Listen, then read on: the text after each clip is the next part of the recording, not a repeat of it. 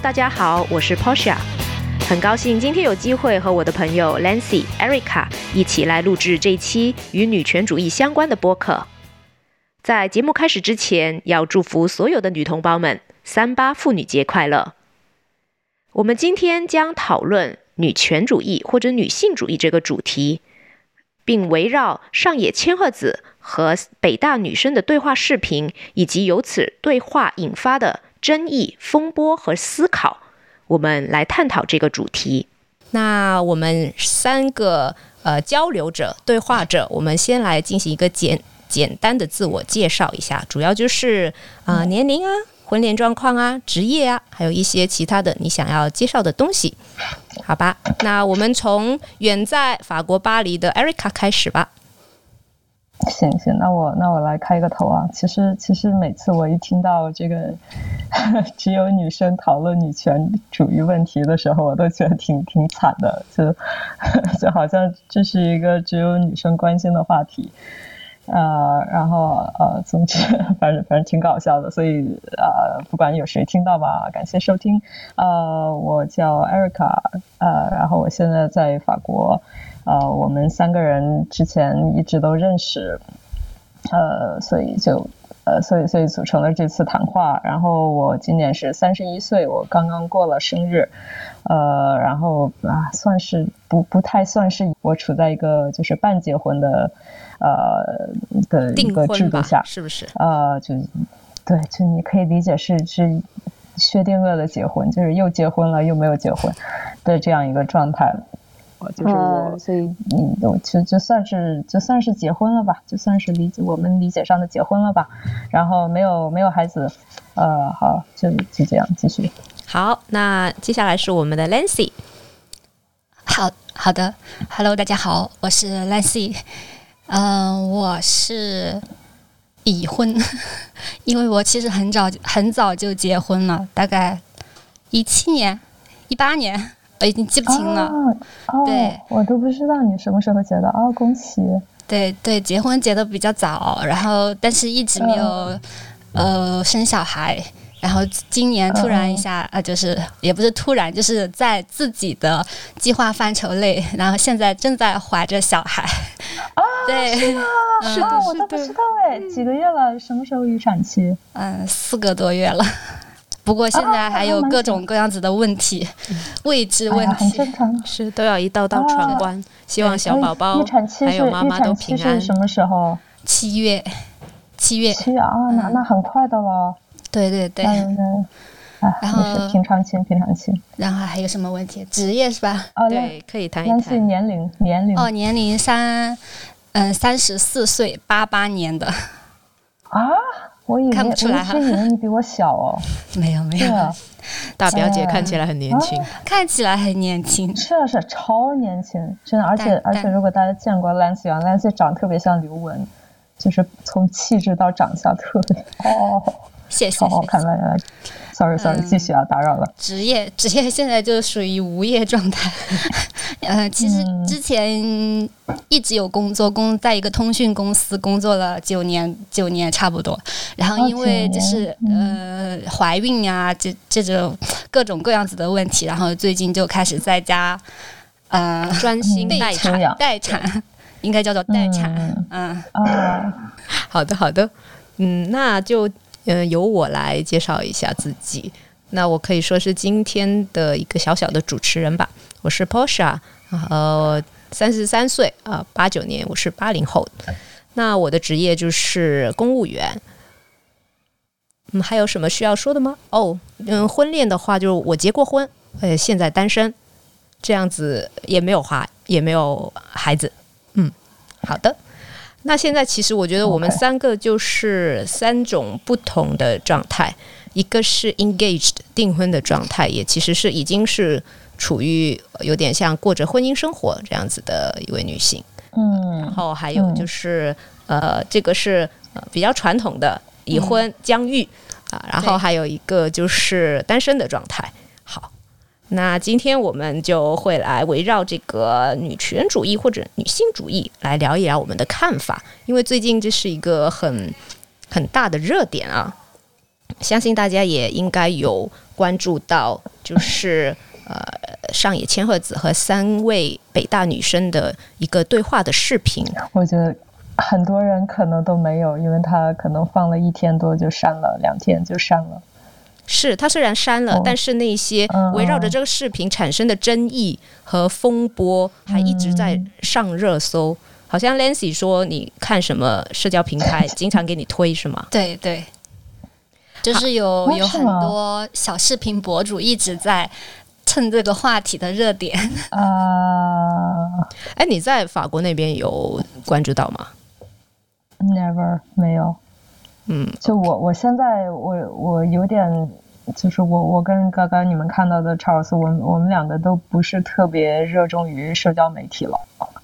然后就就不是很关注这些，就是我们有时间我们就去看看书啊，刷刷剧啊，就就这样就就可以了。哎，这个很好。那好，我们首先来探讨一下，就是我们自认为自己是否是女权主义者或者是女性主义者。艾瑞卡，你觉得呢？呃，这个。这个之前之前我们探讨过这个问题啊，就是我觉得这个这是一个很明显的这个这这叫什么送命题，你不能说不是的这种问题。然 后你可以诚实。那那既然这样的话，就是我我觉得我肯定是啊，我觉得只要任何一个现代人，就是说你是不是一个种族主义者，那大家都会说不是。然 后你说你是不是一个女权主义者呢？那大家都会说是。呃，那那我就我我我想了半天，我怎么说不是？是对于这个问题，我都我都想不出来能能自圆其说的这个论点，所以那我那我也只好说是了。听起来你好像是迫于舆论的压力，然后才选择说是的。不是迫于舆论的压力，是迫于我自己逻辑的压力。我实在是想不通这个怎么来证明我不是一个女权主义者。啊，然后就就那我只好说，就就是就是。啊，那那就是这样说吧，就女权主义怎么怎么样算不是女权主义者呢？就现在这个我我们的处于我们的这个社会状态下，怎么不是一个女权主义者？那就是认为要么是一个男权主义者，我认为啊，如果我是一个男的，或者我是一个女的，那么男的就应该掌握绝对的主动权，然后呃。是一个这个怎么说？我们传统的这个父权主义的这种代表，可能问好多人的爸爸会是这样想啊，什么女权主义啊，那都是就是胡说八道啊，那都是没事儿没事儿找事儿这种。对，对于这个女权主义的这个我们所说的这个女权主义的问题，是一个忽忽视的状态，是一个嗯无视的状态。或者否定的状态，我我对这些问题都没有无视啊，我觉得都是很真实、很现实的问题啊。嗯，然后所以这个这个话题这个角度来说，我不应该不是一个呃女权主义者。然后，那么如果不是一个父权主义者呢？那我能不能还不是一个女权主义者？呃，就可能我没有很激进，就是我没有像像你们说的，就是社交媒体会推给你推这方面的这个消息，我我压根就没有关注这个女权主义的运动啊，什么什么。嗯。呃，不过不过，但是要说完全没有关注也不是真的，因为我读过，就就其实很巧，嗯，就最近一年我读过好几本。上野千鹤子的书，我已经读了《艳女》，嗯，呃，还有最开始入坑的那个《从零开始的女性主义》，嗯，呃，然后昨天我刚读完一本是是下个月要出的一本一本新书，不过是我我忘了叫什么名字，呃，大概就是什么人到中年，人到老年也可以很幸福，大概是这么个意思。然后还有这个呃极什么始于极限，始于极限我还没读完，也快了。呃，就是我还读了挺多这种书，就是还觉醒还是有一点点的。但是真的说我是不是一个女权主义者？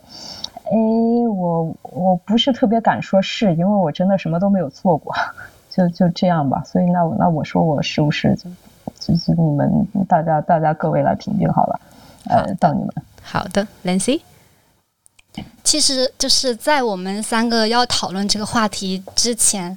我对女权主义的关注也是很少，因为我每次就感觉在社交媒体上面就是讨论女权主义都是那种腥风血雨的状态，所以我就我我的本能就会让我就是避开这种争争吵的这种环境，然后就就忽视他们这些东西。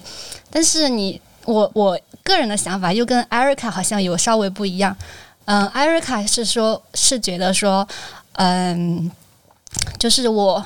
怎么去证明我不是一个我不知道我我不是一个女权主义？但是我我是想的是，我我其实是害怕在公公开的场合去说我是一个女权主义，嗯，因为我怕我我承认自己是一个女权主义，然后就有很多人告告诉我，你结婚了，你为什么说你是女权主义？你你怎么怎么了？你为什么能够证明你自己是女权主义？就是女权主义它的评价标准就是。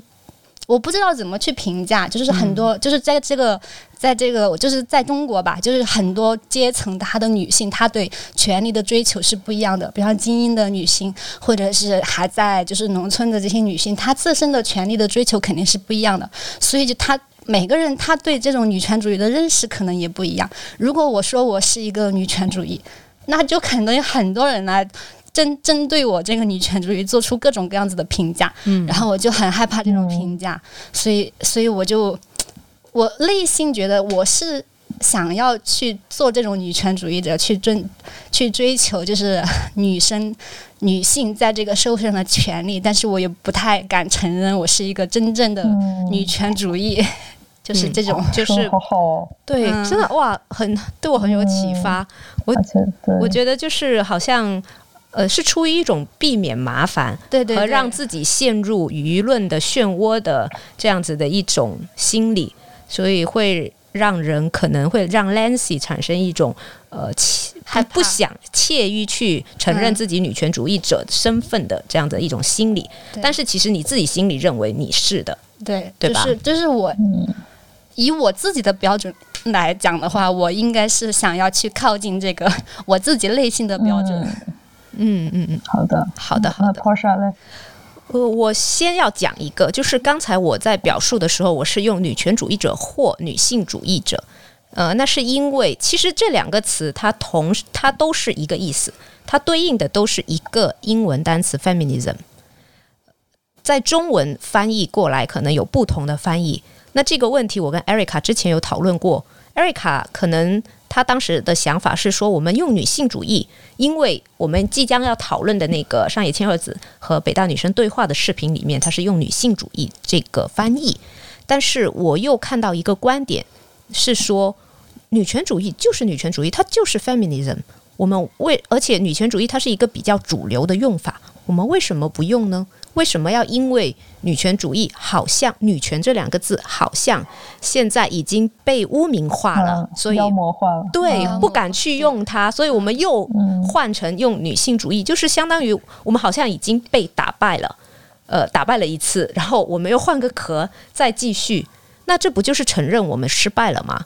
所以我个人是比较买单这种说法的，对我就觉得说，我拒绝被污，我们各执一词就好了。对，拒绝被污名化。嗯，因为本身我我觉得，嗯，这个女权主义在我看来其实是人的权益、人的权利，嗯，正当的、合法的权利。那么女性其实长期以来是作为呃一种附属的地位。呃，并没有像男性一样在社会上或者家庭里面是同等的地位存在的，并且女人的一些作为人的属性是没有得到呃像男性那样子的尊重和呃自由的一个释放的。所以我觉得，呃，女权首先它就是生而为人的权利，那这个词不应该被污名化。那我可能，嗯，就是说我是不是女权主义者？我当然是很坚定的说是，呃，我我也不会害怕在那个社交媒体上面去贴上给自己贴上这个标签，因为我是一个应该在社交媒体上很活跃吧，在这个这个话题下面。对我和是一个比较经常使用社交媒体的人，而且也经常在社交媒体上面是跟其他的网友进行辩论这样子的一个性格，所以我可能诶跟 Erica 还有 Lancy 又不太一样。我不是因为逻辑上面无法证明我不是，所以我选择是。我也不是会因为贴上这个标签，呃，害怕麻烦，然后说自己不是，我就是。但是呢，我又觉得我跟嗯不是跟其他的一些可能稍微嗯更加激进的那种女权主义者不一样，哦，我会倾向于更温和一些，并且我对女性的态度是，就是尽量的团结更多的女性，女性之间是相互互助的，嗯。不过这个是以接下来再讨论的问题。嗯，啊，对于这个话题的话，我嗯就是这样，我是坚定的说是。好，那其实我们刚才也多多少少我们在说这个问题的时候，也表达了我们对呃女权主义的一种看法和观点，就是我们对女权主义进行了一个定义。其实一千个女人估计对女权主义都有一千种定义和看法。那我们之所以会去聊，坐下来聊这个话题，呃，主要就是因为最近我们三个都分别看到了北大女生全西西他们三个和呃，就是女博主跟上野千鹤子教授的。一段对话，然后由这一段对话呢，又在网上掀起了啊一阵非常热烈的讨论、争议、批评，甚至谩骂。那我想知道，就是你们对于这个视频还有这场风波是什么看法，Erica？你说看法，那就就有点泛泛了。我我的看法就是他们挺好的，嗯，他们是谁？呃，就就是大家都挺好的。一开始我是不知道他们真的邀请到了这个上野千鹤子来跟他们实时对话。嗯嗯嗯。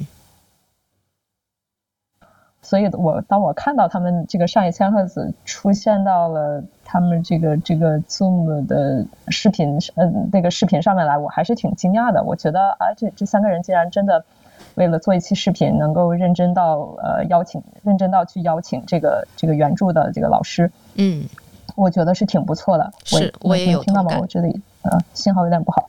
可以听到。OK。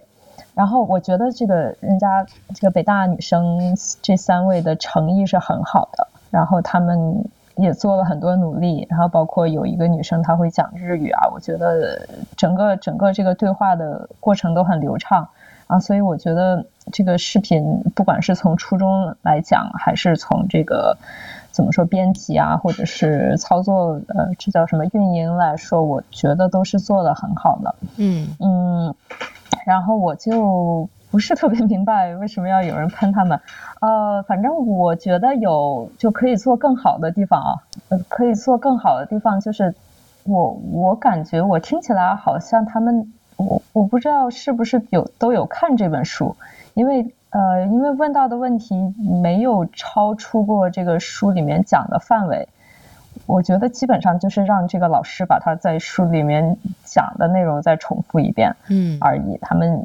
呃，而且而且很多问题就是比较比较鸡毛蒜皮的那些啊，就说哎呀，我跟我跟什么我婆婆的关系怎么怎么样？哎呀，我家里人说我什么什么？嗯，我觉得就就很有点限于受限于这个个人状态，就是你已经花了这么大的呃费了这么大的努力，然后你是不是可以提出一些更更普世的问题？你是不是可以站在不同的角度？就比如说你们三个人都是北大女生。然后你们三个人有很多共性，你是不是可以站到一些其他人的角度上面，其他女性的角度上面去提一些更普遍的问题，然后而不是就是停停在自己的个人问题上面？我觉得这样可能会更好。但是我觉得他们已经是很呃，已经很很真诚了吧？就是我觉得就尽最大的努力了，我觉得也也可以了吧。反正就就我不是很期待很高，我没有很高的期待，就就这样。然后我觉得还是综合下来，这个视频的质量，我觉得肯定是不如去读这个原书。呃，但是至少呃，但是至于为什么有人骂他们，我觉得可能就是因为比较容易吧，因为你你去骂别人总是总是比你去看原书，你去分析问题，你去一点一点的你去讲，哎呀哪里说的对，哪里说的不对，然后我的我的思维有什么提高，然后我在我思维提高的思维上面，我在我还能回来做什么批判，就你这这个这个状态就很难，就是这样整个一个呃过程下来就很难。就比起直接开骂，那很容易啊！我我就我觉得就是就是因为比较容易而已。但是后来他们还是把视频删了，所以啊，我觉得还蛮遗憾的，还蛮遗憾的，就完了。嗯，好的好的哦，艾瑞卡，我艾瑞卡其实读的上野千鹤子的作品是比我多很多的。嗯，我虽然自诩女权主义者，然后我还甚至是一个在呃微博上面、豆瓣上面是比较经常表达自己观点的女权主义者，但是我可能读原著方面还没有你多，所以这一点你也启发了我，今年真的是要多读书。好，那 Lancy 你怎么看那个全西西他们这一个视频呢？其实。我也是在热热搜上面看，突然看到了这个，呃，这个这个这个这个信息，然后点进去看了一下。嗯，是当当当我点进去看的时候啊，我的整个注意力全部在上野千鹤子老师的身上。北大的三北大的三个女生可能。就像一个普通的女生的作为一个提问的工具人一样，我就是没没有太关注到他们到底提了哪哪些问题，或者是哪些问题是好的，可以略过。对，好的还是坏的？然后我全程都在听那个上野千鹤子老师去讨论他们提出的这些问题的，就是回答的内容。嗯，然后我当时就觉得，因为我之前是。没有像 Erica 一样，就是很早就去了解过他的书啊，还有他相关的一些故事。但是我我是在那一次我才第一次听说了这个老师，嗯，然后我就觉得天哪，怎么有这么有智慧的女性？就是她，就是遇到了，呃，就是她她面前的这三个女性啊，就是跟她可能。在文化背景啊、社会背景啊，还有这个婚恋状况啊，就很多都不一样的情况下，他都能那样 非常从容淡定，呃，站在完全尊重他人的角度去去去阐述他自己的观点。就是我虽然就是跟你很多的不一样，但是我能够理解你为什么要做出这样子的选择。然后我又很非常坚坚定的给出我认为。在你这个问题下，我自己的观点，然后我就觉得，就是我有那么一瞬间就会觉得，女性主义其实就应该像这样子，就是团结所有的女性，而不是说排除异己。你跟我不一样，就是如果说要批评的话，上野千就是上野老师，他应该是女权主义的这个标杆，他能。他可以站在这个角度去批评你任何的女生，但是他并没有，他完全能够理解这三个女性。我会觉得，当时我会，我会觉得这种 这种温柔的力量，这种智慧的力量，就是让我觉得我好想赶紧买他的书，是是来来看一下。对我也很想要看，就是这种感觉。但是我我是完全没有，就是我看完这个视频的时候，我对三个就是北大的这三个女生，其其实没有任何的。呃，说是要印象，印象对，要抨击也好，或者是想要表扬也好，就是没有这种感觉，就是完全已经被我忽视了，全程都在令这个老师的回答问题的身上。但是后面我就想，为什么很多人都想要去？就是去抨击他们，去说他们很多很多的不好。我觉得可能跟北大的这个标签有很大的关系。就是如果你是三个像我们这样子普通的呃妇女，妇女就是也 有有着普通的家庭、普通的职业，是吧？然后跟上野老师对话，可能大家就会对你比较稍微包容一点，对你的期望没有那么高。嗯，但是。因为你是一个北大的女生，就是我看到很多的评论都说拉低了北大的北大原来也就是如此，或者是我对北大祛魅了，就是他们在祛魅的前提下，他们先先要其实有一个媚的过程，就是献媚，就是你首先他就觉得北大就是什么都是完美的，什么都是好的，或者是高水平对高水平的，嗯。但是其实，这从我个人的角度来看，就是你读北大，你其实是读的某一个专业。就像我读研究生，我也只是对这个研究生的这个专业的某一些知识水平可能比别人高一点。嗯，但是。涉及到婚恋啊，涉及到原生家庭啊，涉及到很多这种亲密亲密关系啊，还是得要后天才能学学得。就并不是说我是北大的，我在这些方面我也很优秀，我也很优秀。所以，所以我可能我我可能觉得大家就是因为北大把北大这个标签太过于。怎么说来，就是抬高了，抬高了，然后，然后在后面这个整个一个祛魅的过程又太过于容易了，就说北大也不过如此。那那北大在各个行业中那些佼佼者，那些对社会做出的贡献，就因为三个女生的这几个问题就变得不过如此。对这个祛魅的过程，还有这个献媚的过程，都太过于没有逻辑。我会是觉得是这样子。是是是，嗯，Lancy 讲的真好。嗯，虽然我知道在社交媒体上面，无论你发表什么样的一个观点，一定会有人反对你，然后反对你的人也也里面也一定会有人骂你，进行人身攻击，而不是就事论事。但是这一次针对这样一个视频，然后所掀起的骂浪，还是吓到我了。就像刚才 Lancy 说的。他这个视频里面，我也是关注点在呃上野教授的身上，因为他几乎说出来的每一句话都是金句。对对对，而且我非常的佩服于他这种尊尊重他人，同时坚定自己的态度，这是一种很博大，并且就是呃宽宽容这样子的一种心态。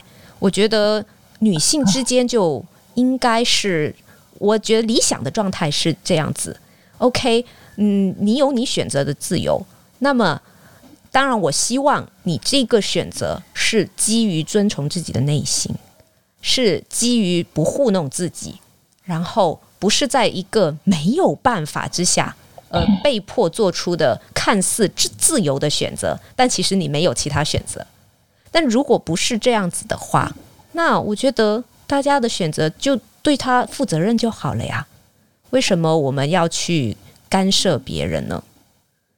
所以，我我对这一期视频的话，我是觉得，呃，第一个，我对这三个女生她们个人的一些困惑、拧巴、纠结，我是感到同情的，因为她们应该也是认为她们自己是女权主义者，但是她们发现自己。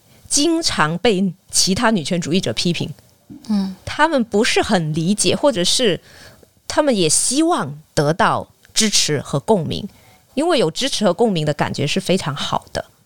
然后他们就在面对一个呃女权主义这一方面的先驱者，一个自己信任的长辈面前，他们就把自己的个人困惑呃提了出来，就像刚才艾瑞卡说的。呃，他们可能更多的，嗯，好，呃，他们更多的只是集中于个人层面的问题，可能没有说能够超脱自己的一个阶层啊，或者是一个圈子，去站在替其他女性发问的一个方向，呃，就是感觉好像有点浪费了这样子一个非常宝贵的一个主持人访谈者站在一个更高的角度去。是。那我觉得，如果批评只是这样子的，针对这一块。嗯，我就事论事讲，我觉得没有问题，就是指出你呃有什么样的做这件事有什么不足，有什么欠缺，有什么改进的空间，这个 OK。但是我所看到的批评，大部分都是针对人身攻击，然后就揪住一个缺点，无限放大，全面否定，把他们三个从里到外，从小到大都说的一文不值，这就让我感到很不能接受。我我不喜欢这样子，我觉得女性对女性不应该这样子。站在一个喷子的角度，我就可以说你，我不在乎你怎么想，I don't care，I 你你喜不喜欢？你你觉得人身攻击好不好？我觉得跟我一点关系都没有。你你有你觉得，我有我觉得，我就觉得他不好，我就我就想骂他。我甚至我都不觉得我我骂他是对的，但是我就是我今天就想骂他，就想发泄。这个就是就是说，对针对针对这个人身攻击的这个点，我们不应该是在讨论他的对错，因为这个这个大家都是清楚的，而是讨论要么要么是怎么呃，在我们这个视频制作中，或者是像我们在做播客。我们在创作内容的时候，怎么去避免呀？或者是怎么去呃应对这种这种喷子？因为因为我们刚刚都同意了，这是一个自然现象嘛。呃，一个是怎么，要么是怎么应对，怎么避免，然后要么就是这些这些东西为什么会来？呃。我觉得这已经是其实并不是女权主义的问题了，这其实是一个公共言谈的问题。就我们在公共言谈里面如何更加是一个礼貌问题、理性、文明、克制的问题。其实这这个即使即使这今天这个被骂的对象不是这个全西西三个女生，呃，可能是其他的一些什么事情，包括说像呃之前我们看到的一些网络暴力导致的。很严重的事件啊，还有一个染粉红色头发的女生啊，结束自己的生命，包括之前的刘学周，其实我觉得这都是很大的一个悲剧吧。他也是一个网络暴力的受害者。那你刚才艾瑞卡提到的，我觉得这更多的是一个公共言谈领域的一个事情。那我们待会再谈这个。我们现在先先说，还是说回女权主义？就是你刚才说，哎，我不不要。你觉得我要我觉得，那这句话本来是油腻男说的，对不对？本来是某个中年油腻男说的。那我们作为女权主义者，我们其实是很讨厌小朋友啊，很讨厌这种腔调的。可是等到我自己，我们自己在表达的时候，为什么我们犯了同样的错误呢？我的意思就是说，当我们在抨击，我们在抨击男权，就因为女权的对立面就是男权和父权嘛，父权嘛，就是我们在抨击呃这些，我们希望说我们要促进性别平等，女权主义是希望促进性别平等。那我们在抨击对立面的时候，呃，他们我们指出的对立面的一些缺点，那我们自己是不是应该去规避呢？还是说哦，OK，那我就以牙还牙。呃，你们怎么做，我们就可以怎么做。嗯，刚刚你说女权的对立面是男权，其实我我我这个我非常反对啊。嗯，就是就包括很多很多女权主义者，为什么我们管它叫什么什么极端女权呀？就是他就想把女权社会变成。一个男权社会，就是只是把这个男权社会的，就就是把性别倒转一下，嗯嗯，然后把这个女性变成一个压压迫者，把这个男性变成一个受害者。我觉得这个完全没有必要，这个真的是与女权这是这这叫什么背道而驰。女权的可能是我表述呃男权，我的表述不是有点，我是说这我知道我知道你的意思，那我改成男权至上吧，好不好？呃，不是不是，我觉得女权的对立面是非女权，嗯，就是就是压迫女性，嗯，就是只要是压迫女压迫女性的不一定是男权啊，很多很多东西都压迫女性啊，哎对，然后呃就是而且而且不光是男权社会，包括像那个那叫什么母系社会，它真的对女性那么友好吗？也不是啊，就是就是我们希望的是。让这个女性的地位提升上来，让这个女生的这个权利能够有更多一些，呃，基本上能够达到社会平均值吧，就是女生能够像男生，能够像所有人一样受到尊重。嗯，我我觉得就就可以了，嗯，就是嗯。嗯，你刚才提到一个很重要的点，就是你认为女权的对立面，或者是说他想要对抗的是非女权。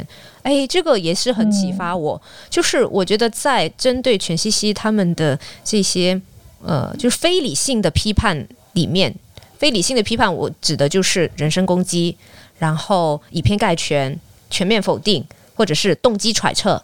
动机揣测是什么意思？大概就是说啊，你们就是为了营销，为了引流，呃，为了赚钱，为了出名，所以你们才说 说这些话。对对对，就是去恶意的揣测他做这一期视频或者提这些问题的动机。但是动机揣测是一个逻辑谬误，因为你没有办法证真。所以这在公共言谈里面，其实理性的公共言谈是应该摒弃动机揣测的。那我觉得，就是你刚才说那个非女权给我很大的启发，就是不只是父权会男权至上会压迫女权，其实这些非理性的对全西西的批判甚至谩骂，那我在我看来也是对女权的一种。一种压制，就是相当于变成另一种对女人的约束，就是 OK，你是女人，你怎么可以不女权呢？所以你对，你怎么可以呃结婚生子呢？你怎么可以选择小孩随父姓呢？这个是真的是 是现实中有发生的，就是那个 Papi 抢生了小孩之后，好多人涌进他的微博去质疑他为什么他让小孩随父姓，随他爸爸姓，对，对，这也是很多人他不敢在公开场合谈女权的一个很重要的原因，就是你一旦谈了女权。就会有很多人觉得你就是一个完美的女权主义者，然后什么都要按照他们的方式去生活。就是，但是女权这个概念就是又是一个很广泛的东西，每个人觉得女权的定义都不一样。对，那你就是做什么你都会被骂。嗯，是，然后就会越来越极端化，好像，嗯，就像那个视频里面讲到，他们也有向上野教授提出，就是说，哎，您看起来是一个完美的女权主义者，而我们是有瑕疵的女权主义者。这个我，然后我也想吐槽。对，然后女权主义存在鄙视链。哈，就是可能越越越越极端的，越跟男性划清界限的，呃，只爱自己的人，好像的女人就显得可以站在鄙视链的高处，然后去去去鄙视、去俯视。就是我还关注到一个很很就是很很有趣的一个。一个一个信息就是很多要求对方是女权主义者，就是完美女权主义者这样子的一些女性，其实她在生活中是处处被压迫的那一类。哦，就是我有一个朋友，他在网络上他就很就是嗯，就是像像像泼煞一样，就情绪就是或不是情绪，就是发言特别的热情，很很喜欢去跟别人去争论，去去去争论女权相关的问题，但是她其实在家里。在她老公就身边的时候，她是一个特别没有底线的，就是很容易被踩到就是底线的，然后不停的往后退让的这样子的一个人。但是她在网络上，对，但他在网络上，他就是完全不。不能就是任任有任何的退步，就是一定要跟你去去讨论这个女权主义应该怎么样，应该磕到底那样子。然后他也问一个问题，嗯，您说，我问一个问题，就是他他这样退让的生活，他他开心吗？就是是他自己选择的吗？还是没有办法？肯定会有抱怨嘛，但是他的抱怨就是给我们这些朋友抱怨，而不是给老公抱怨。相当于其实知道跟做到之间是有一道很大的鸿沟的，还是不开心的吗？嗯，是的，是的。我我之前看到过另一，就是在另一本书里面，他跟另一个这个日本的女权主义者的对话。他那个那个女权主义者，她要年轻很多，大概是一个八零年左右出生的人吧。嗯，然后他们两个就讨论到很多这个女女权主义者在家庭中的所作所为，跟他所倡导的完全不一样。可能他在家里就是一个相夫教子的这样一个。全职妈妈的角色，然后或者是呃，就是在呃，就是有有很多这种情况，然后他们就有讨论到这种情况，说啊，他们发现哎，这个其实是一个很很常见的一个状态，就是我在我在女权主义的这个战场上，我就就事论事，我就我是一个激进的斗士，然后到我回归到我个人家庭里来。就是我就是一个我就是就是他有一个我就完成了角色的转换，然后就就好像两者完全不相关一样，但是好像这样也可以，他们就觉得啊，好像也也没有什么问题，就是你你开心就好，就是你你觉得怎么说？你作为一个成年人，你对你自己的所有的形式的评估之后，你做出了这种选择，然后那那你就可以了。然后你在你在你个人生活之外，你在你想要对这个女权主义做出一些贡献呀，对这个年轻人给出一些建议啊，那那也很好，也也是很好。就是我们，呃。不是很呃，就是，所以我那时候我是第一次听到有这种概念，就是啊，原来这个一个人是可以知行不合一的。我们说，对对对，因为其实知行要合一是很高的要求。那我我个人也会对说刚才我们提到的这种呃行与知的割裂的情况，我个人也是保持一定的宽容的。如果这是你自己的选择的话。那当然，你如果向我就是寻求建议的话，我当然会希望说你的权益不要受到损害，或者是说你自己不要不要总是你要有清晰的底线，你能接受什么？对，然后什么是绝对不可以触碰的底线，一定是要有这个的。但是决定权确实是在个体。对，但是有一个问题就是，你可以去，就是你你作为。去网上去跟去去去为女性发声，去为女性女性去追追求更多的权利，但是你不要去，就是站在这个。感觉就像女性主义的最高点，高地去去指责其他女性，就是你为什么没有这么做？就恨铁不成钢，就感觉有点像严严，就是严于利他，宽于律律己，对对律己是是是是是，就我要求你必须这样做，但是我不可以。对对对，就是这种就我我是觉得理想中的这种，其实我觉得女性意识的觉醒，它分一个先觉和后觉，先进和后进这样。子的一种一种呃呃次第性吧，顺序吧，就其实跟我们革命是一样的道理。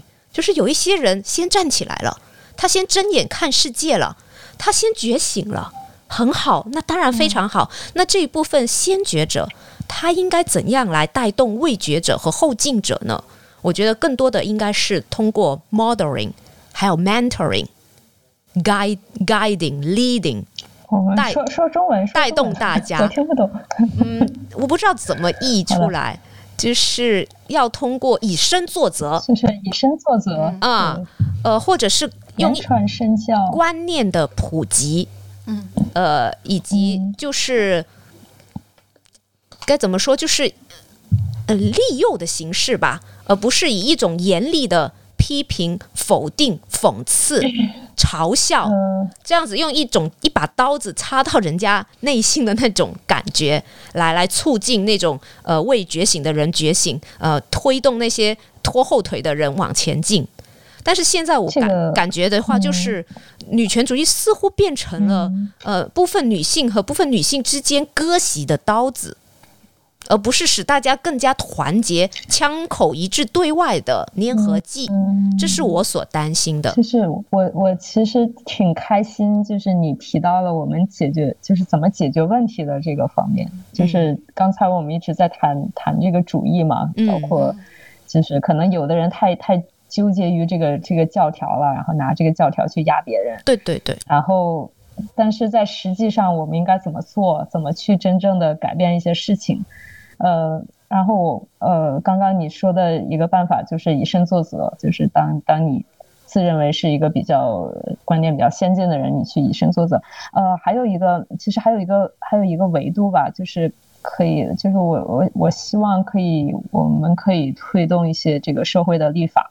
我知道 Porsche 以前有写过这种什么什么二十大提议啊，就 Porsche 就是经常经常这个很对妇女儿童权益保护法。对我，我觉得真的真的很好，就是会会去努力去推动一些这个体制上啊，或者是法律上的改革。我我觉得这样就很好啊，这样才是就是从根本上保证这个我们刚刚说的底线不被不被触碰、不被触犯。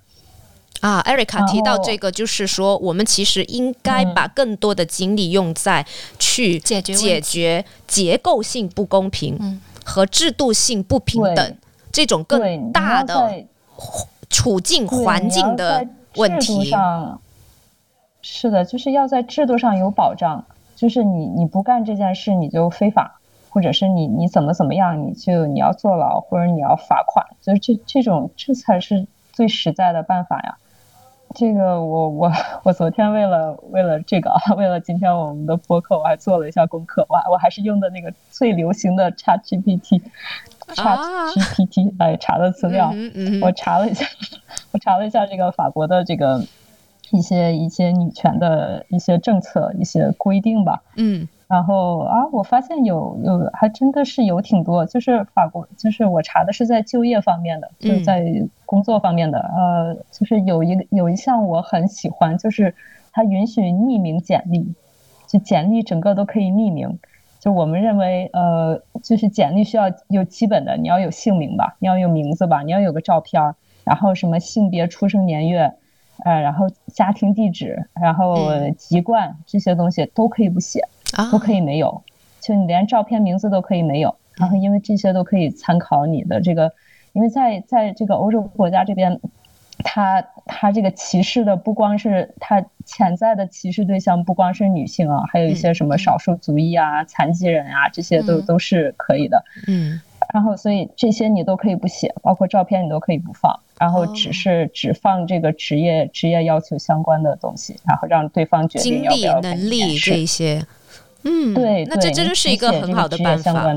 对对，然后，然后还有就是这个呃，有一个规定是呃，就大一点的公司都不是很大的公司，就是五十人以上的公司，每年要提交每年的这个这个年审里面要提交你男女男女的工资支出比例，然后包括你不同不同层级的这个。男女的这个工资分布，就是你高层高层肯定要工资多一点嘛，然后你这个男性女性的这个呃不同在不同岗位不同级别上的工资分布，然后这个就是工资它直接代表了这个员工在企业里面的重要性嘛。你你说啊，虽然我女性员工有百分之五十，但是全是端茶倒水的，这样也不行，嗯，这样也要也要交罚款的，然后。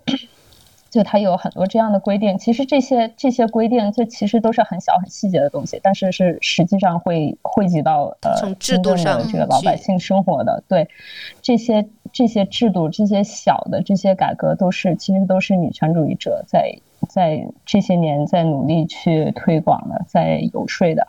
嗯，所以我希望我们国家的这个很启发我，女权主义者也可以。对，是这个的话，我就想起那个每年都有一个全球的呃性别平等报告。那最近这些年的话，中国的排名一直是一百名开外，而我们是 GDP 排名全世界第二的国家。那我看了一下指标，我们做的好的也有几项。做的好的话，就是女性在高等教育的入学率，这一个好像我没记错的话，排名第一哦。还有女性的参与劳动率，嗯，排名也非常靠前，所以这个是我国女性值得自豪的一方面。我觉得这个跟独生子女政策有莫大的关系。是，对对对，这个我们如果再聊开，就有点呃呃太高太长。然后呢，我们做的不好，对，做的不好的方面是什么呢？第一是婴儿出生性别比。嗯，我们非常畸形，还是还是男婴比例，嗯，跟现在还有吗？会跟那个自然的比例是非常的，呃，就是超过很多的，就是男婴要比女婴多很多，这个就是人为选择的结果。那这就意味着有很多女婴都连出生的机会都没有。还有另外一个就是你刚才所说到的，就是女性啊，在高级官员、立法者。以及公司的高管层面，她的一个认知比例这一块也是我们的后腿。所以如果说，呃，其实从要如果从制度上、结构上的话，我觉得这些都是我们努力的方向。嗯，Nancy 你怎么看？我我会觉得，与其在网络上不断的争吵啊、谩骂呀，真的还不如去考虑真正实际提出像。类似于艾尔卡这些问题，然后去解去想怎么样去解决这些问题，才是一个女权主义应该真正走的道路。嗯，呃，倒是你这么讲，呃，我个人的看法就是说，我觉得其实这个视频以及这个视频引发的这种争论，嗯，呃，不是不不见得是一件坏事，它至少。啊，上了好多次热热搜，然后在很多的社交平台成为了热点。它让很多根本没有听说过上野千鹤子的人，第一次有机会去接触到他，并且激起了大家对他的作品和他的观念、思想的呃阅读兴趣。我觉得这是这这个视频非常重要的贡献。即便它就只存在了一两天，然后就删删除了，但是可能这种讨论、这种大家的呃辩论、争论，确实是会引起女权主义的关注，对，引起大家的关注。还有一个问题就是。就是可能以后就会有更少的博主愿愿意出来谈女权主义了，是因为你一谈，你可能就面临很大的争议，这么大的争议。因为我还看到过一个男男性他在。就是小视频上面谈女性主义，如如何为女性争取权益，然后下面的评论都是你一个男的，你有什么权利谈女性主义？天哪！就是类似这种评论很多，就是你会觉得，如果这种谩骂的声太多的话，就是大家就会像我一样，潜意识的就想规避这个问题，就想逃避这个问题，然后以后就变成谈女色变，就大家不愿意去谈这个事情。对对对，所以这也是我们坐在这里。我觉得我们坐在这里的原因，很主要的原因之一，就是我还是旗帜鲜明的反对这种呃人身攻击、无理的这种全面的否定，就是陷入逻辑谬误。那如果我觉得不是怀着善意和关爱去批评的话，那就近乎是泄愤。其实你根本就你讨论的东西嗯不重要，你只是想要骂人而已。你只是想要发泄自己而已。那么你的这样子的情绪的发泄，你的用词，呃，其实我觉得就是一种网络暴力，并且对于你可能想要促进的那个女权主义没有任何的帮助。大家可能都听过一则寓言嘛，就是说太阳和风在比赛，说谁更能让那个路上的路人把他的那个外套脱掉。那风就呼呼的猛烈的吹呀刮呀，结果那个路人只会把自己的外套裹得更紧。但是太阳一出来，哇，很温暖和煦，一下子人就出汗了，那就自然的把那个外套脱掉了。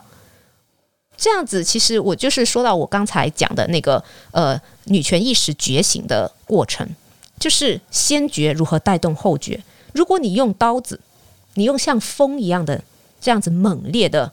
去骂醒他，你你是希望说要骂醒他，但是你可能只会让将人推到千里之外，呃呃，只会让人产生更大、更强烈的对抗的情绪，而不会像不会不会如你所愿的是去实现说你希望他脱掉了那层呃以前腐旧陈腐的落后的一些观念，然后来接受新的这样子的维护自己权益的观念。但如果我们能够我们已经觉醒了，我们能够像太阳一样啊，给予温暖，呃，给予同情，给予理解和包容，这样子是不是会更好的去实现女权主义的普及，然后实现性别平等呢？对，其实我觉得如何去讨论女性主义。上野老师就给了一个很好的典范，嗯，在那儿，就是他没有抨击，也没有去批评你，而是站在你的角度去同意你，然后再给出自己的观点。而且他的观点就是不是那种，嗯，就是必须要求你怎么怎么样，就是，但是他，但是他确确实就是引发了我们对女性主义很多的思考。我建议可以这么做，就是一个非常好的例子。是是是。所以，为什么说它是标杆，或者是它是先驱？就是温柔的力量，对，智慧的力量。艾瑞卡，你怎么觉得？所以，我觉得我们可以。呃，就是受到受到启发的同时，呃，应该把这种启发呃运用到我们的实际行动里面去，而不是用于在网上去骂啊，你怎么这样？你你没有符合那个上野老师说的什么什么？啊，说啊，就把转而把这个上野老师就像女女权主义一样，又变成一个神话，变成一个武器了，对，捧上神坛教条化，对对，这样就没有没有必要了。就是我们可以把它应用到我们的实际行动中。其实对我来说，你无论是什么什么女权，就是你哪怕是极端女权，你觉得应该把世界上所有的男人都都杀了，只要你愿意做一些这个推动女性这个工作就业机会平等的这种努力的这种尝试，你哪怕能推动一些进步，我 我真的你让我给你磕头都行，就我就觉得这样就可以了。就是不管你是什么定义，你是什么主义，我觉得只要能做出一些实在的事情，呃，就是就是好的，就是这个这个人就是好的。嗯，很然后包括这个上野上野老师，他为什么很很受尊敬？也不是不是因为他写了这么多书啊，当然也也是因为他写了这么多书，因为他真正的推动了很多在日本的立法。它它其实真正最活跃的时间是在七十年代，七十年代的日本。然后那时候日本是一个就是我们印象中的非常男尊女卑的这样一个一个环境。嗯，然后这个女女生就是工作了之后，呃，就是结婚了之后就要辞职，都不是说像什么怀孕之后要辞职，结婚之后马上就辞职。然后导致这个女性呃找工作都要找那种就是方便结婚的工作，就是就是整个社会对对这个工作女性的这个唯一认知就是啊，她是来她是来找对象的，就是她出来工作就是为了有一点社交来来找对象。嗯，然后大家对女性的认知就是这样的，然后是他和他的这个同辈们把这种认知去改变了，然后啊让女生知道啊我也可以去学一些真正特别有用的知识，我把它运用到在我的呃实践里面，在我的职业里面，我的职业也可以发展的跟男性一样好。我这些都是需要我们一代一代的人去推动的。然后现像我们现在已经其实已经有比我们母亲辈的更好的环境、更好的条件了。我们我们现在也是有很多，但是也有很多问题。我们是不是可以就是站在前人的肩膀上，呃，推动一些，就是包括学习前人的方法、学习前人的态度啊这些，推动一些。我们自己改变我们自己社会的贡献。对对对，刚才那个 Erica 很好，就是你把话题又成功的往前推进了。就是我们应该在生活中或者是现实中如何去践行我们所认为的女权主义，去推动性别平等的实现。那我我我想补充一点，就是我刚才跟 Lancy 我们所赞同的说，其实我们赞赏的是。呃，上野教授他的那种态度，他对于跟他不同意见和做法的呃女性，他的那种态度、包容的态度，以及坚定自己的选择的这样子的一种态度，而不是说啊，上野老师说什么都对，然后或者是说他的每一句话都是金句良言。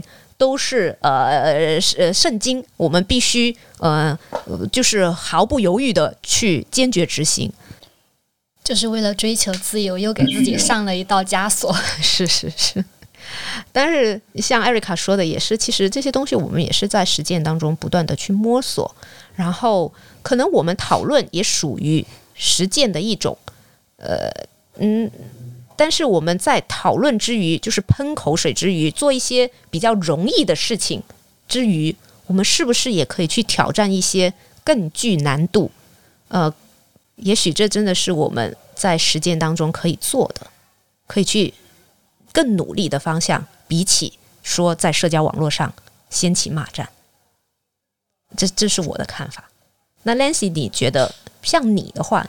你在实践当中，你觉得你会去怎样去呃使女权主义呃践行你的女权主义观念，或者是说去呃减少性别不平等呢？在以前读书的时候，会就是所有的专业也好，也都是我自己的选择。然后后面进入公司也好，去去到了某一个城市，然后再到后面结婚，基本上全是我自己。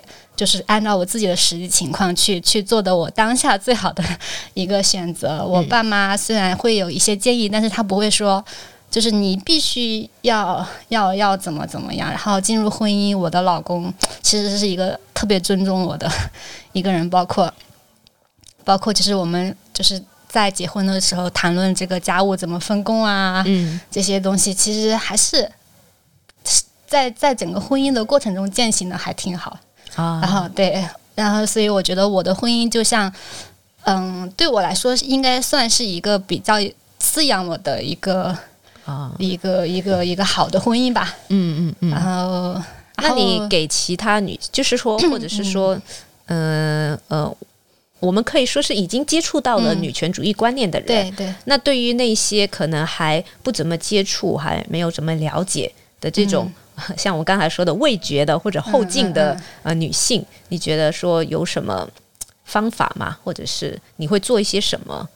嗯，我我会觉得我也是这一方面也是在自我改变吧，因为我我我跟你说过，我我其实以前是不太愿意去公共场合去发表一些很这些这些热点的言论，但是我现在会觉得，因为我从小好像就是对这个呃，就是自身没有受到特别多的来自父权的这种意识的压迫，所以我之前是没有太多的感受到别人的一些就是。呃，来自这方面的一些一些一些共鸣，对，没有产生共鸣。但是后面，因为最近的这些很多的事情在一起，然后包括我后面在职场上也感受到了这种生育的不公平，女性职场的不公平。以后我会觉得说，我们应该还是要就是为为女性发声。然后就是包括你让我来录这一期节目，我我愿意来，也是因为我想要为这个。就是发表一些就是我自己的观点吧，就是就是做做出一点自己的贡献。我觉得这个也是我自己就是女性意识的一个崛起的一个像就是变化，对一个变化，就是愿意去去去。在这个领域发，在这个领域去发生，包括我刚才跟你说，我说我在一个就是抨击全西西的视频博主的下面留言，说你可以评论，但是你不要这样子辱骂，这个跟网暴没有什么区别的时候，我说有几个人帮我点赞，结果 那个博主把我的评论给删掉了。嗯，就 是就是我以前是不会做这种事情啊，但是现在我是还是愿意去发出我自己的一些观点。嗯，然后我觉得这个可能是我。呃，女性意识的的一个更加就是觉醒的一个嗯内心的一个变化，嗯，还有落实在行动上的不一样，对，嗯，哇，好棒，嗯，Erica 呢？Erica 就是你除了说呃读原著，然后呃去关注职场的一个性别歧视这些之外，你觉得在现实当中你还会做一些什么去提高女性的整体福祉？或者改善女性的处境。我们之前都生活在深圳啊，就是我们我们的朋友里面，基本上的女性啊，基本上都是受过教育的，然后都是有一份还还不错的工作的，是吧？就这个，其实我觉得这个是我们能够。进行今天这种讨论的一个基础，就是我们我们有这个教育水平，我们有比较还还可以的生活生活方式，嗯，呃，导致了我们能够觉醒，去观察我们我们内心呃我们自己受到的不公平，以及整个女性群体受到的不公平，这个其实已经是已经是一种特权了，嗯，已经是很多人没有的了，所以对于幸运。小一点的女孩子，对，嗯，就是像这个十几岁或者这个小女孩啊，呃，我会我会尽量的，包括跟她的家长说，这个这个女孩子一定要努力的受教育，至少要读到读到大学本科，女孩子一定要受教育，然后包括其实其实小城市跟大城市的这个女性的生活环境，这个生活状态是很不一样的。然后包括我们在深圳，我们都觉得有很多职场歧视，但是你到小城市去，那那严重要严重太多的。嗯，所以我会建议有有能力的话，一定要尽量到大城市去发展。嗯，就是你哪怕你你可以从县城你到市里，或者你从村里到县城，这样都是一个很大的一个进步。嗯。嗯，所以这个这个是基础的吧。然后建议年轻女性受教育，然后尽量到呃大一点的城市去，尽量到大城市，对，去发展。然后，然后包括我最近的一个变化，就是我我关注了很多这个女性呃，就是女性主义的博主。嗯。呃，就是最近上抖音上抖音有点频繁啊。其实我。关注了很多女性女性的博主，尤其是那种小城市的。之前我关注的很多都是这种大城市的啊，讲讲这种职业啊，讲讲什么投资啊，讲这种高大上的东西、美好的东西。嗯。但是我最近关注了很多这个小小城市的女性博主，然后 我会我会就像刚刚 Nancy 说的这样，就是留言去支持他们，因为这种这种女性博主。就是很容易被当成靶子，写一些鼓励他们的话。当然，我希望能够有一点点用。当然，如果没有用的话，我我也 完全能够理解。但是我觉得还是作为。作为女性主义者或者女权主义者来说，还是真的是任重而道远。我们真的留给我们的时间不多了，就没有没有很多精力能够允许我们浪费到这个这个骂战里面去了。嗯嗯嗯，好的。那艾瑞卡其实提出了也很很好的一个呃践行的方法，就是他会鼓励年轻女性接受教育，然后呃是建议女性到更大的城市。去发展，去看世界，同时呢，也会积极的对于一些啊女性的博主给予语言上的一个支持。这就是我个人很希望看到的场景：女性跟女性之间是多一点宽容、理解、同情和互助，就像太阳一般这样子，以这种温暖的力量来使人前进，使人觉醒。那我们今天其实也探讨了不少东西，呃，时间也差不多了。最后，我我就呃做一个简单的总结吧。嗯，在做这期呃对话的准备的时候，我就看到了一些一些话，我觉得很好，想跟大家分享一下。一个就是上野千鹤子在东京大学的一个演讲当中说的。请不要只为了一己输赢而努力，请不要将你们所获得的优越环境和能力用来贬低那些没有你们幸运的人，而是要用来帮助这群人。另外一句话就是罗翔老师说的，他说要爱具体的人，而不是抽象的人。最后还有一段想跟大家分享的。就是我在看理想那里看到的。我们学习女性主义思想，不是为了用来嘲讽凌驾于那些对女性主义还不是很了解的人，或者对自己的处境还无法直视的人，尤其是女人。我们要承认自己的无知和脆弱，但应该通过互助，而而非互相指责的方式。只有这样，女性主义才能成为团结而非分裂的力量，成为促进平等而非生产权威的工具。我我觉得他是说出了我的心里话的。嗯，可能这么念好像有一点点 不知道怎么讲，有有一点点太书书生气还是怎么样？嗖嗖的。哎，对。可是我看到这些话的时候，我是很很感动的。我觉得他们。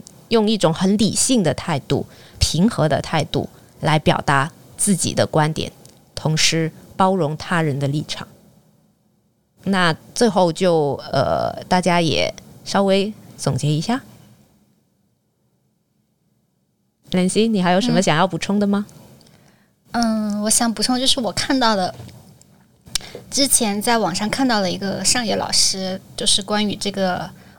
网网络的谩骂的这样子的一个像不是回复吧，就是他之前的一个言论，我觉得还挺好的。他就是他就是说，他说女权是不怕争论的思想，但是女权可以是多样性的，可以分成很多的派系，只要是能够为这个群体做出斗争的，其实都是可以叫做女权的。对于女性是否能够上战场啊，是否能够在家带孩子啊，或者是在。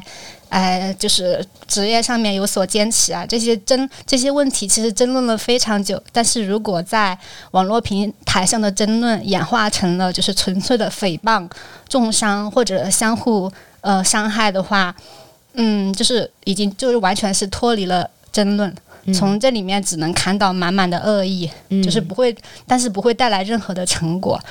而且还会让女生们好不容易争取来的立足之地变得越来越窄。是，所以这就是我想说的，就是不要在网络上把争论变成无理的谩骂、诽谤和重伤。嗯，是的，是的，赞同，赞同。艾丽卡呢？我想，就刚刚刚刚刚大家都在这个举上野千鹤子的例子啊，呃，其实他那个他在那个北大女生对话视频里面有一点提的，我我感触很深，就是说大家要以自己的快乐为为主为中心，就是想啊，做这件事情会不会让我快乐。而不是去想做这件事情是不是女权，来来评估自己的行为，因为女权这个东西，女权主义这个东西，它它是一个意识啊，它不是一个先天存在的东西，就是它可能往前面数三三四十年它都没有。然后，但是我们自己是在决定要不要结婚，要不要生孩子，要不要工作，要不要辞职，这些事情的时候是要以自己的快乐为出发点的，就只要自己快乐了就可以了，然后就不用不用去考虑，不用去考虑别人，不用去考虑那些教条的东西，因为这个教条它永远是在变的，你可能过十年，这个女权主义的定义又和我们现在不一样，所以我们就。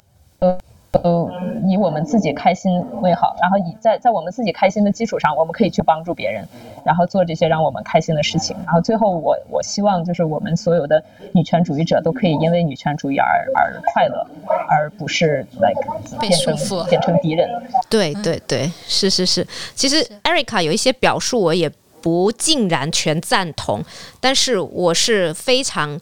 高兴能够跟你这样子的一种呃这样子的聊天的，而且就是我可能稍微要补充一点，就是你刚才所表述的应该是说，呃，女人在做自己的决定的时候，应当以自己的感受、快乐和幸福来作为是否去选择的标准，而不是去考虑其他人怎么说，然后女权主义的教条怎么说，我这样子做是否女权啊？这是这是这样子的，但是呢，就是。呃，对于别人他们做的选择，呃，我我们就不能说我这样做我以自己的快乐为单纯的出发点。你比如说，有一些人他说我骂人我就很快乐，那自己的快乐是不应该建立在别人的痛苦之上。对对，这个这个也是。对，我就稍微补充这么一点。是是是，是好的好的，将心比心，对对对。嗯，行，那今天真的是非常非常高兴有这样子的一个机会，呃，我们坐下来聊这样的一个话题。我我觉得真的跟大家聊天之后，又拓宽了我对于啊女权也好，女性的处境，还有包括呃女人应该如何自处，以及与他人相处，呃等等林林总总的方面，我又有更。呃，开阔的视野，呃，更多的收获，更多的启发。我真的非常感谢 Erica，非常感谢 Lancy。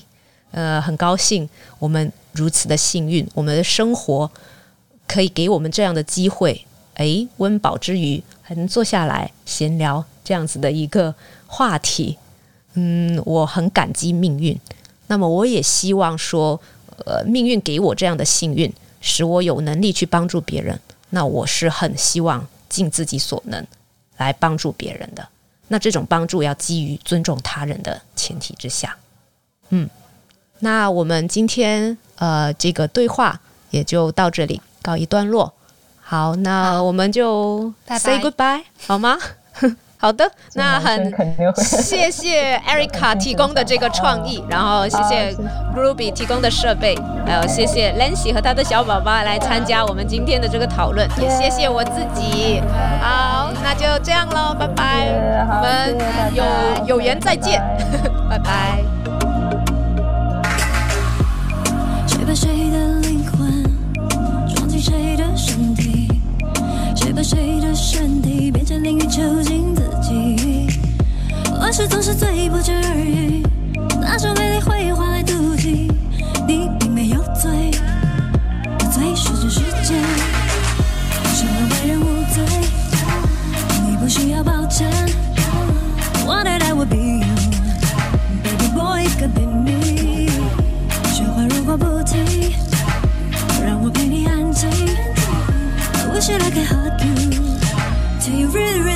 Free。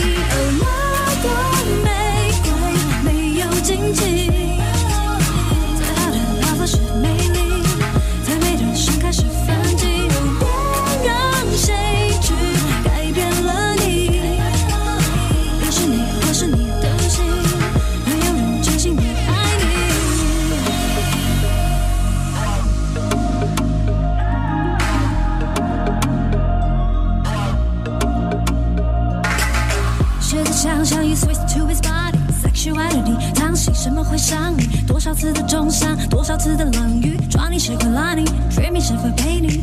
Same shit happen